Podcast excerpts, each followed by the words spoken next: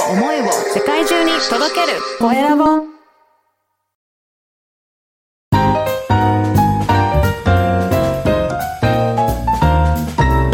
ポッドキャストの配信で人生が変わる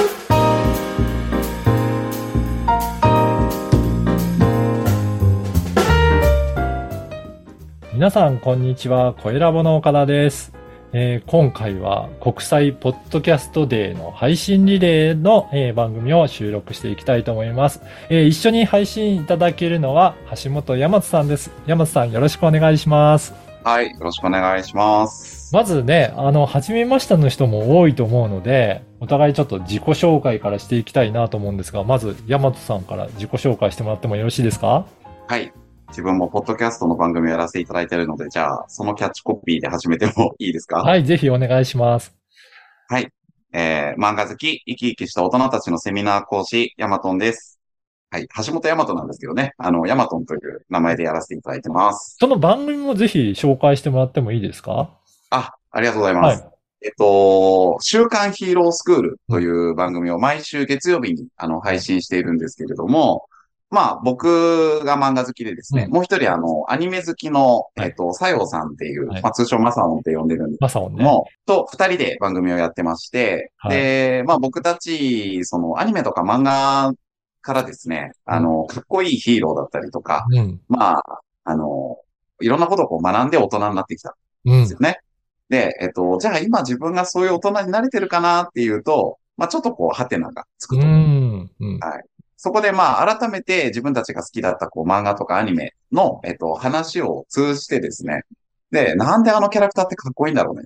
なんでこのシーンってすごく胸打たれるんだろうね。みたいなことを、えっと、分析して。で、えっと、その要素を僕たちが今実際の世界でじ、あの、実行していったら、うん子供が憧れる大人に近づけるんじゃないかと。そんなちょっとかなり、あの、はい実験的な番組をさせていただいてます。私もですね、実はうん結構楽しみにして聞聞かせてもらってるんですよ。嬉しいです。はい。ありがとうございます。ね、お二人の、あの、山本さんとマサオンさはいんのね、あの、それぞれの視点っていうか、結構マニアックな視点で、なんか語ってる、難しいこと話してるような方、時もあるし、そうですね。なんかすごい、あの、ね、マサオンの要約の仕方が雑な時もあるし、ありますね。なんかいろいろ面白くやって聞かせていただいてるのもありますし、あと、たまにゲストの方ね、参加されてますが、皆さんっていうか熱い方多いですね。熱く語られる方。そうなんですよ。これはあのー本当にね、岡田さんのご縁で始まった番組で、僕たちもやる前は予想してなかった部分なんですよ。うん。で、まあお互いにこうね、えっと、コンサルティングとか、まあ本業はセミナー講師みたいな人の育成に関わる、うん。あの、ことをしているので、さ当初はそういう番組をこう考えてたんですよね。そう。で、でもやっぱりこうやっていく中で漫画とかアニメのキャラクターから、えっと、どう人材育成に要は活かすかみたいなうん。話になることが多いから、まあすごく難しい、なんだろうな。まあワードが出てきたり、はいまあそれはあの、わかりやすく説明するようにはしてるんですけど、で、僕もその、ゲストの方も基本的には漫画とかアニメ好きで、一個の漫画とかアニメを紹介してもらうんですよね。うん、で、まあまあ楽しそうに最初こう喋ってくれてるんですけど、はいそこをあんまりこう深掘ったことっていうのは、うん。半分くらいの方はないなっていう印象が強くて、うん。一緒にそこを深掘っていくと、なんかすごい新しい学びが、うん。うん、あったりしますよね。ね、そうですよね。いやーそれでね、皆さんがそれぞれの漫画に対する思いなんかもすごく聞けて、う、うんん。すごく、ああ、なんか、あ、この人こういうふうに考え方してる人だったんだなって。私も知ってる人が多いので、出演者の方に。なんかあそれあ、それはで、よりね、はい、うんよりその人方の考え方とか、ああ、なんかこういうふうに思いがあるんだなって。なんか普段あんまり喋って、喋ってる姿も見ない人でも、なんかこの番組ですごく熱く語ってるんだなっていうのを感じられるから、うん、ちょっと改めてお話ししたいなっていう思いがありまして。これは、そうですね。岡田さんと僕は共通のね、うんあの、経営者の友人が多かったりするので、はい。よ岡田さんはより楽しめてるかもしれないですね。確かにね。あと実はですね、私の、まあ、共通の他の出てない出演者の方から、まだ呼ばれてないんですけどっていういう声も聞こえるぐらい、ま あ、それ。あの、私まだ呼ばれてないんですけどっていう、はい。いうような人もいるぐらい、なんか皆さんアニメとか漫画って語る要素って結構あるんだなっていうのは感じうんますね。うん。うんそうですね。あのーだから、あ、意外とこの人がうん漫画とかアニメでこの作品好きだったんだなとか、一見そう思わなくても実は好きなんですよみたいな人って、僕も始めてから多いうんですね。あだからすごくいいテーマでね、番組進めて面白いなと思うので、あの、このポッドキャストのね、あの説明欄にも URL 掲載させていただければなと思いますので、ぜひ、ありがとうございます。興味ある方、あの、チェックしてみてください。はい。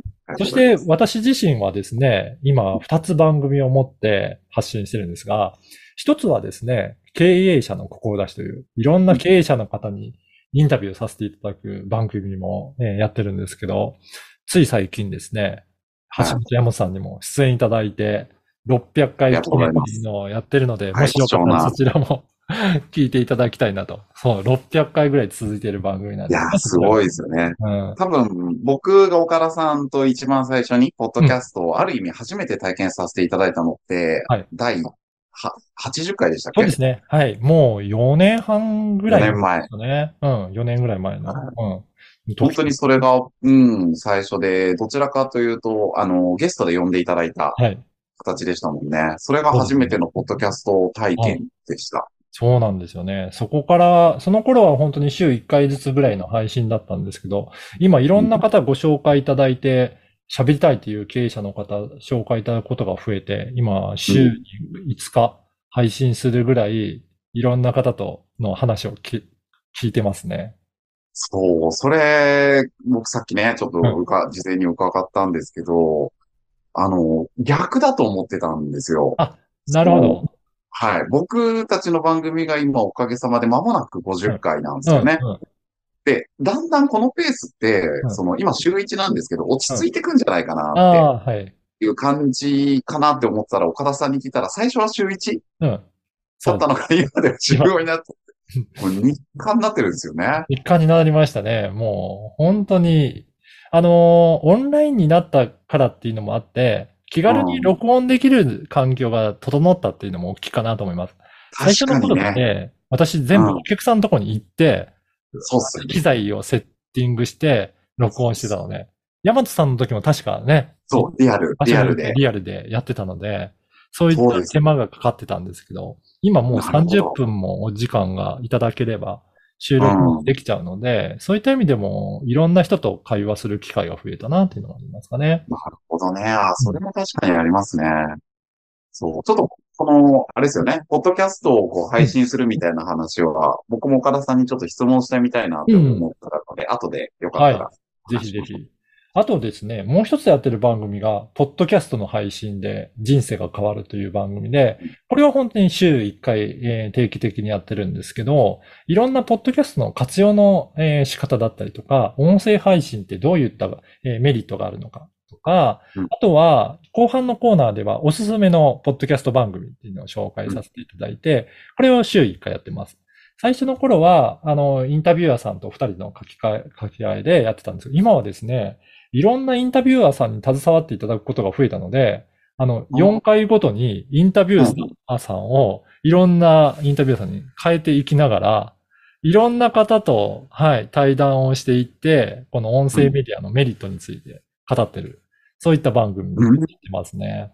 うんなかなかあれですね。多分いろんなポッドキャスト番組でも、インタビュアーさんが変わる番組ってそんなないんじゃないですか？ないと思いますよね。ですよね変わった作りにしてやってますので。面白いですね。コエラボド、はい、あの、サポートしていただいている方に出演いただきながら発信していますので、こちらもよかったら、あの、チェックいただきたいなと思います。はい。で、この国際ポッドキャストデーっていうのも、私も前から知ってはいたんですけど、うんなかなか参加する機会がなくてですね、ああ、なんかいずれは参加してみたいなと思ったんですが、今回、あの、日本ポッドキャスト協会の、えー方から、まあ、こういったイベントありますよっていうのを教えてもらったので、まあ、せっかくなので、あの、時時期がちょうど良かったので、エントリーさせていただいたら、見事、あの、選んでいただいて、番組を配信することになったんですが、今回、あの、テーマが決まっていまして、うん。その中でも、あの、音声配信とか、ポッドキャストについて、ちょっと語っていこうかなと思ってますので、ぜひね、そういったことを、私も、ポッドキャスト配信し始めてから、5、6年ですかね、経つんですけど、聞いてるリスナーとしてはもう、長いですね。ポッドキャスト本当始めた初期ぐらいからいろいろ聞いてるんで、うんで、そこからもういろんな人の番組を聞いていきながら、今では仕事にするぐらいになっていきましたので、そっかそっか。最初はまあ、リスナーだったってことですよね。そうですね。はい。うん。通勤中によく聞いてたんですけど、やっぱり通勤時間長くて本も読めないような満員電車に乗っていってたので、音声メディアって、ポッドキャストでいろいろ勉強しながら使っていた感じですかね。はいはいはい。うん。そう。そんなところからやり始めて、本当今ではいろんな方のサポートして、番組数もですね、今200番組ぐらいですかね。いや、本当すごいですよね。そう、岡田さんが語らずに誰が語るんだって思います。はい。そんな感じで今やってるんですよ。山本さんはね、さっきもおっしゃったように、本当に私の番組出ていただいたのがきっかけぐらいな感じなんですかね。そうですね。うん。僕は正直、あの、ポッドキャストをリスナーとして聞くっていう機会はそんなになくってですね。はあの、どどちらかというと、まあ、ラジ、音声メディアだとやっぱラジオ、ラジオ FM ラジオとかは昔から聞いてたんい。ですけど、うんうん。あの、本当岡田さんに出会う前までは、ポッドキャストって、あの、名前は聞くけど、どうやって聞くのかなとか、そういう状態でしたね。そうなんですね。うん。ねそこからね、今番組を持つっていうところまでなってますけど、音声メディアどうですか？映像とか文字のメディアとかいろいろあると思うんですけど、うん。やっぱりなんか音声でやるところのメリットだったりとか感じるところってありますか？あります。あのーまあ、今は自分が番組をこう持たせていただいているので、あの、配信者側としてうんうん。圧倒的に、なんだろうな。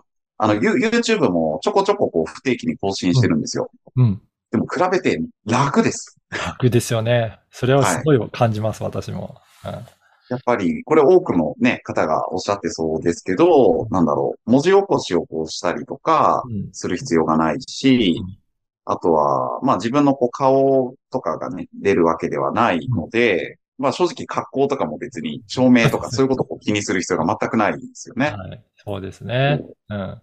なので、本当にこう、まあ今ズームを使ってね、収録をメインでやってるんですけど、まあマサオンとも、あの、パートナーとも、うん、ズームをこう繋いで、でも、あの、時、時には、あの、一人はこう、画面オフにして、うん、もう本当にこう、あ歩きながらじゃないですけれども、ちょっとこう移動しながら収録をするうん。ぐらいの気軽さがもう圧倒的にあるなって思ってますね。ね、それぐらい気軽に録音して、ね、できるような環境を作れてますので、あの、映像にしようとすると、やっぱりテロップ入れたりとか、サムネイル作ったりとか、いろいろ、まあ、凝り出すと、どんどんどんどん凝っていって、結構大変に、制作が大変になったりすることもありますしね。うんうん音声だと気楽に発信できるっていうところは、やっぱり魅力の一つでありますよね。そうですね。うんなんかあのー音声、まあ映像がないわけじゃないですか。はい。ので、僕最初はね、その伝わりやすさっていうところで言うと、あのー映像よりも伝わりにくいんじゃないかなって感じてたんですよ。はい。ただ、あのー岡田さんが、あのー通勤電車でこう聞いていただったりとか、あと結構寝る前に聞いてる。うん。そうです作業中に聞いてるみたいな、僕はそういうタイプなんですよね。はい。なんかそうすると、なんか意外とそっちの方が集中して聞けたりとか、うん。うん。で、映像だと見なくちゃいけない。はい。ありますね。まあ、そう、そう、利用者側も気気軽に聞けるっていうところもあるのかなって感じてます。そうなんですよね。で、実際にですね、他の番組で言ってた方がいらっしゃるんですけど、あの、映像と音声比べたときに受け取り手側が、あの、結構映像よりも音声の方が伝わってるというか、あの、うんうんしっかりと理解していただいてるんじゃないかっていうような、そういった、うんあの、調査報告をしてらっしゃる方がいらっしゃったんですね。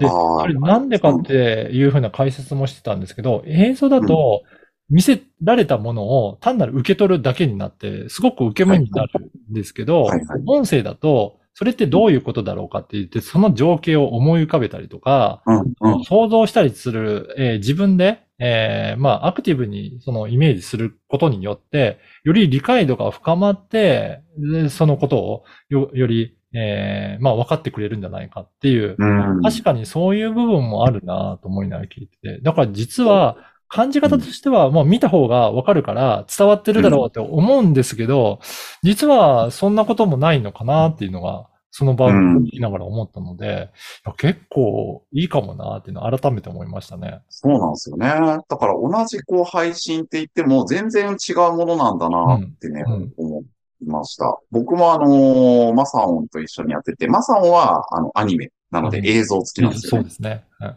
で、僕は漫画なので、はい基本こう、まあ文字うんっていうんですかね。はい。こうなった時に、やっぱり、なんだろう、想像力をかき立てられるのってどっちかなって考えると、なんかアニメよりも漫画の方がなんだろうな、優れているところっていうのも結構あるんじゃないかなって。ありますよね。あのー声とかも、なんか想像しちゃいますもんね。そのキャラクターの。そうそう、そうなんですよ。いろいろね、想像しながら見てますからね。うん。ね。そこはありますよね。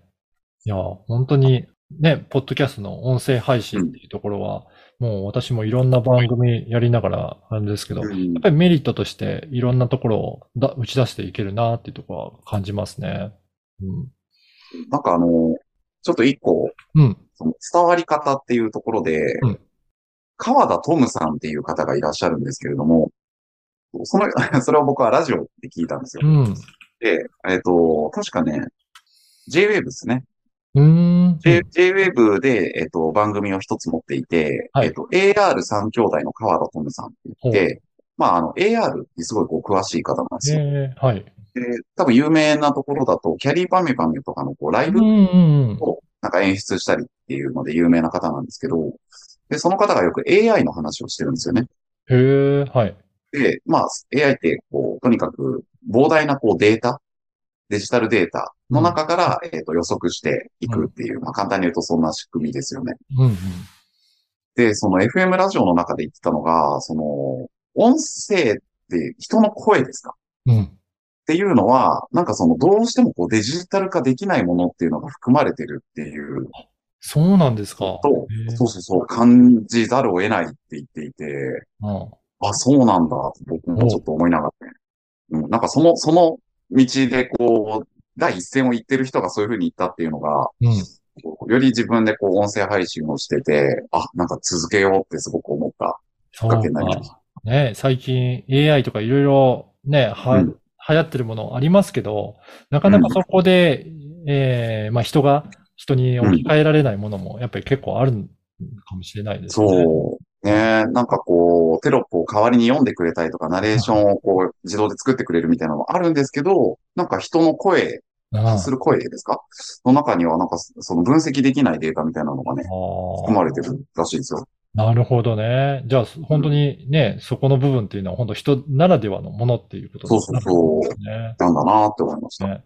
いや、今後もこのポッドキャストっていうのはいろいろ続けていきたいなと思うんですけども、今、ヤマトさんとね、えー、ポッドキャストを配信してる人とも、えー、やって、新たなイベントもちょっと企画をしてるんですよねそうな。んですよね。うん。はい。ぜひその話もちょっと今回してはい、みたいなと思うんですね。そうですね。はい。まあ、あの、きっかけはね、僕自身がその岡田さんのところで番組をやらせてもらうってなった時に、やっぱりこう、もう200人以上の方々の番組をプロデュースされてるわけじゃないですか。はい。なので、その人たちの番組はこうちょこちょこ聞くんですけど、えっと、どんな方なんだろうっていうのが やっぱりうん気になってですね。はい。そう。なんで、あの、そこの人たちで、えっと、まあ、ズームだったりとか、こうんう、リアルで交流する機会ってないのかな、みたいなことをちょっと岡田さんに聞いたのがきっかけですかね。そうですよねで。うん。まあ、お互いにこう番組を配信している人たち同士なので、まあ、なんか、そう、ちょっとそこでのこう交流会みたいなことができないかな、っていうところから、まあさっきのあれですよね。えっ、と、はい岡田さんの、ポッドキャストとか、この人生を変えるっていう番組の方うん。の、えっ、と、収録っていう形で、うん。まあ普段は自分が主役のお二人をゲストにこう招いて、で、公開収録をしながら交流するっていう、まあちょっと盛りだくさんのイベントやってみようかっていうのが、ねはい。そうで始まりましたね。すね。いや、うんこれね、私も前々から何か発信してる人同士の交流うん。はやってみたいなと思って、えー挑戦してみたこともあるんですけど、なかなか私があまりそういったイベントごとが得意じゃないなっていうのが分かったので、なんかそこを自分で頑張ってやるのは、やっぱり大変だなと思って、立ち消えたりする、したんですけど、はいはい山本さんななんかね、そういうイベントごととか結構開催されたりとかね、取りそうですね。よくやってらっしゃいますもんね。多分あの人が交流するのが 好きなんだと思います。あとあの、僕、ヤマトっていう本名、名前なので、多分こう、大きい輪大きいわ。ああ、はい。感じで書くじゃないですか。はい。もうなんか使命だと思うんですよね。すごい好きですね。はい。ね、そういった山本さんからもね、声をいただいたので、いや、ぜひそれやってみようっていうことになって、はい。今度、あの、もう、この配信の公開の時には終わってるんですが、8月ですね。やって、はい。うん。それで、もう初回ね、どうなるかなって思いましたけど、まあ一旦20名満席っていうところで、あっという間に埋まりましたね。そうなんですよね。いや、あの、私もざっといろんな方にお声かけさせていただいたら、結構参加したいという方がお思った以上に多くて、すぐにね、埋まる感じになってたんですけど。ちょっと今キャンセル待ちみたいになっちゃってる。はい。そうですよね。で、なので、まあこれも、まあ今、10月にもまた改めてやってみようかなっていう。毎月はちょっと大変だし、2ヶ月に1そうですね回ぐらいね、ちょっと集まってやってみませんかっていうことを考えているので、次はですね、10月25日水曜日の15時から16時で今のところ企画してますので、ちょっとこの公開する時点で空きがあるかどうかはわからないんですが、あの、はい、あのーやってますので、もし興味あったらご連絡欲しいなっていうのがありますね。うんはい。ぜひぜひ。多分もうすでに5人ぐらいかな。参加申し込みされてる方がいるので、はい。ね、これもすぐ埋まっちゃいそうな感じがするので、はい。うん。ねぜひね。こういった交流会では、山本さんどんなことを今後やっていって、どういう、はいなんでしょうね。あのーこの交流の場でなんかできてくるといいかなっていう、なんかそんなイメージありますかね？そうですね。あのーまあ本当に8月の第1回目から、まあ2ヶ月おきに3回こうやって、うんえっと、まあまずやってみようってところがちょっと先に立ってるんですけど、はいあのー新しいシナジーが起こったらいいなっていうのはすごく思っていて、うん。やっぱり岡田さんのところでこう話されてる方って、あの何かしらのこうすごい専門家の方が多いじゃないですか。そうですね。うん。で、その二人が、えっ、と、まあ、か、絡み合って、岡田さんがこうね、あと、ファシリテートのもと、あの、うんお互いにこう質問投げかけ合ったりとかうんするっていうので、で、結構こう、全然違うジャンルの方を岡田さんにお二人選んでいただいてると思うんですよね。なんかあの、ちょっと ビジネス的な話になると、まあ、コークリエーションって言って、今後あの、個の人たちがスキルベースで仕事をしていくっていう時代になってくるじゃないですか。うん。うん。で、そうなってくると、多分あの、すごく面白いこうビジネスが、があのー生まれるきっかけにも僕は一つなるんじゃないかなと思ってるんですよね。いや、そういうのが生まれてくると、それこそね、うん面白いですよね。自分のビジネスの発展のきっかけにもなりそうですね。そうなんですよ。あの、ポッドキャストとしても、多分こう、ね、カテゴリーがいくつかこう分かれて、あの、いろんなジャンルがあって、僕もどのジャンルにしようかなとか思ってたと思うんですけど、なんかこれはカテゴライズできないみたいなジャンルが生まれたりしてくるんじゃないかなと思っていて、うん。なんかそういうところも、あの、まあ最初ね、すごく実験的なんですけど、ね。それで生まれた番組がね、また一つ番組をこう持ったりとかすると面白いのかな、みたいなことはうん思ってます。なんか話をしてみると、意外とね、最初はジャンルが全く違って、なんか接点があるのかなっていうようなところもあるかもしれないですけど、話してみると共通点が意外とあって、なんか一緒にビジネスにつながる可能性も出てくるので、いや、うんなんかやってみると、うん面白いかもしれないですよね。そう。これはなんかね、本当にだから200名プロデュースされてる岡田さんだからこそ、なんでやらないんだろうって僕が思ってたぐらいで、はい。僕がちょっと携わらせていただくんだったら、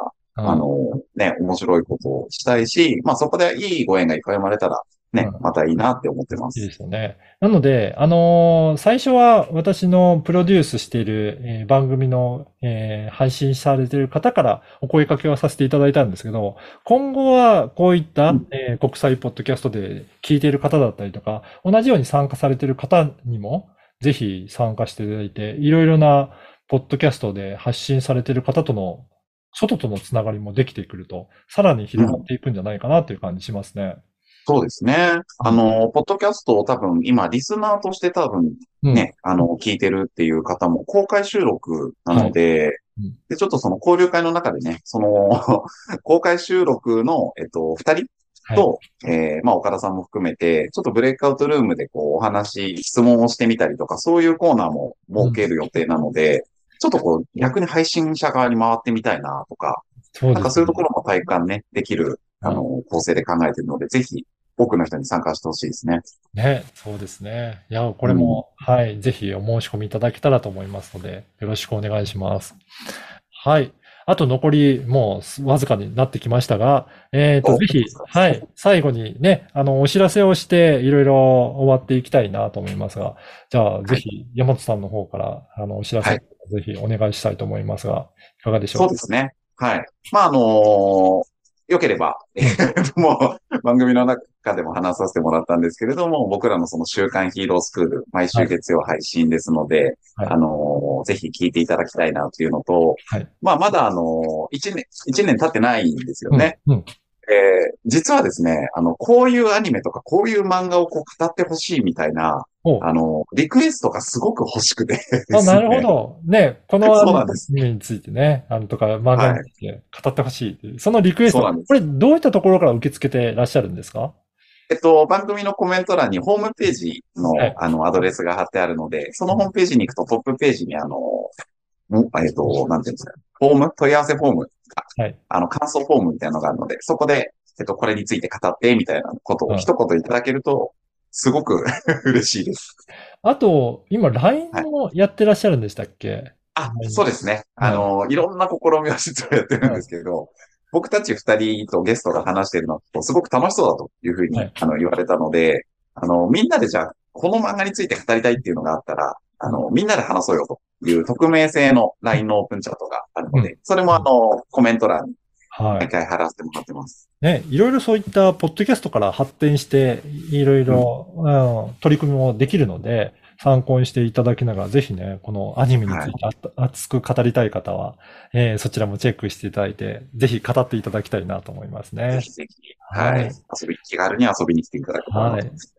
えーと、あと、私の方ですが、この経営者の志は、出演者、今週5人インタビューしてるんですけど、あの、まだまだ募集してますので、してるんですね。あのー はい、出演したいという方いらっしゃれば、あの、ぜひメッセージいただければ私がインタビューさせていただきますので、出演することもできます。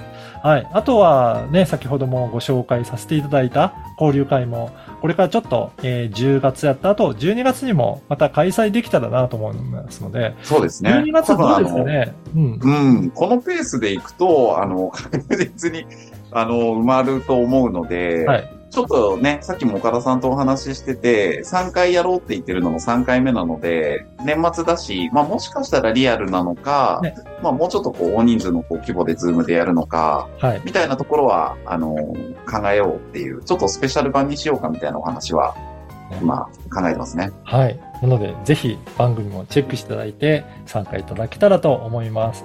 はい。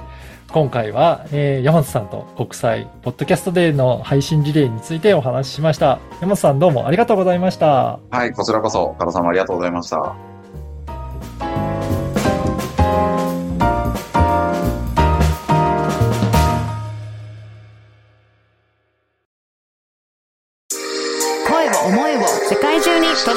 声を